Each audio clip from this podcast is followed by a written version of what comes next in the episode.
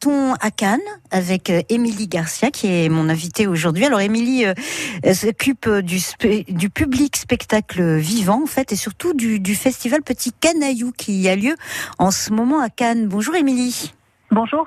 Alors c'est vrai que ce festival, Petit Canaillou, bah, il a déjà quelques années d'existence. J'allais dire, euh, il est bien en place. Oh oui, c'est sa 16e édition euh, cette année. Mm. Euh, c'est un rendez-vous très attendu des familles euh, qui a été créé par la municipalité de Cannes donc en 2005 déjà. Et voilà, on accueille depuis ces 16 années des, des, enfants non seulement canois, mais également du département pendant toutes les vacances de la Toussaint. Donc c'est un rendez-vous très attendu. C'est un rendez-vous très attendu avec des spectacles qui se passent cette année, en tout cas essentiellement au, au théâtre de la Licorne, c'est ça, Cannes-la-Boca? Alors oui, euh, le Théâtre de la Licorne est un, théâtre donc, municipal qui a obtenu un, conventionnement du ministère, euh, qui est donc devenu scène euh, dédiée à l'enfance et à la jeunesse. Donc tout au long de l'année, on a une programmation spectacle vivant pour les enfants et leurs familles. Et le Festival Canaillou est un temps fort inclus à cette programmation. Donc effectivement, essentiellement des spectacles au Théâtre de la Licorne.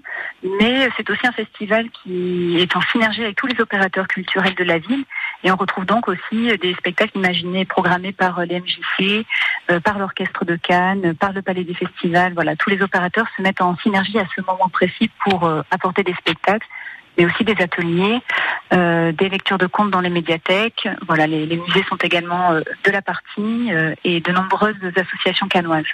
Émilie, quand vous avez créé ce festival au tout début, c'était quoi l'idée? Vous avez dit qu'il n'y avait pas suffisamment de, spectacles pour les petits à Cannes? Alors à, l'époque, donc en 2005, le festival s'appelait d'ailleurs euh, Viva Petit Canaillou, euh, avait été vraiment imaginé euh, par, déjà les besoins des usagers qui avaient cette forte demande aux vacances de la Toussaint de pouvoir emmener leurs enfants voir des spectacles. Et puis avec une direction de la culture qui était déjà très active à l'époque et qui avait à cœur de de voilà d'éveiller les tout petits aux arts du spectacle vivant qui s'est d'ailleurs euh, continué sur les années suivantes, puisque euh, à Cannes, nous avons été ville pionnière du 100% éducation artistique et culturelle à l'initiative euh, du maire David Lisnard en 2019, euh, en 2017 pardon, et en 2019 nous obtenions ce conventionnement justement pour tout ce travail mené auprès des jeunes depuis de très nombreuses années euh, sur la commune.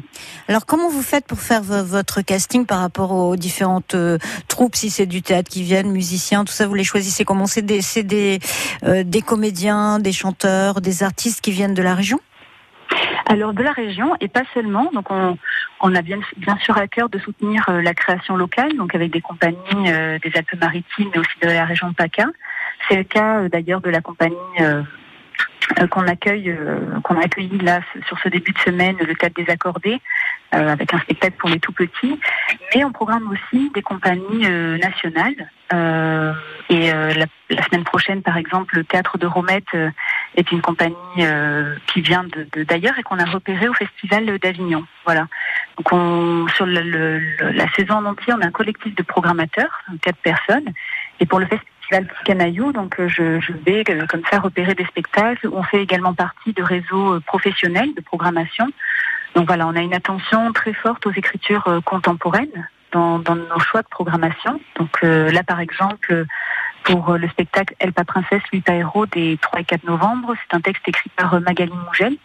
Donc voilà, on a vraiment à cœur aussi de pouvoir porter ces écritures euh, théâtrales contemporaines auprès des jeunes. Et pour tout ce qui est spectacle de danse, de musique, euh, d'être attentif aussi à, la création d'aujourd'hui. Ouais. Alors donc je vous propose, euh, Émilie, qu'on écoute un peu de musique. On va écouter un, superbe duo, Patrick Fiori en duo avec Soprano, Si tu tombes, et on se retrouve ensuite après pour, entrer dans les détails de la programmation future là qui va avoir lieu ces quelques jours qui viennent. À tout de suite. Avec plaisir. À tout de suite.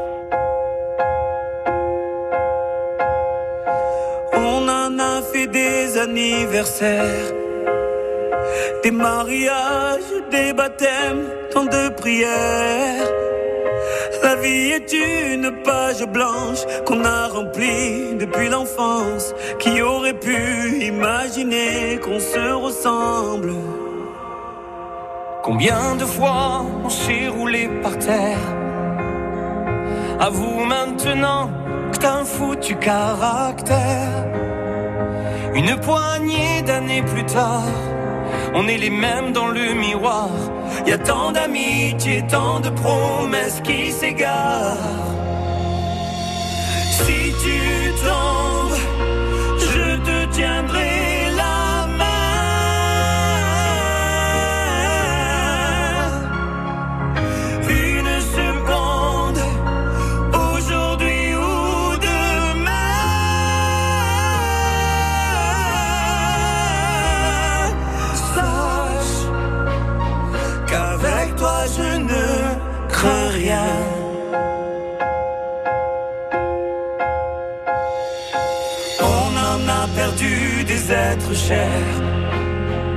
Laisser les plumes traverser les déserts.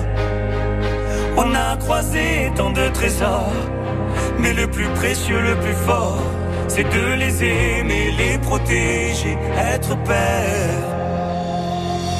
Si tu tombes, je te tiendrai.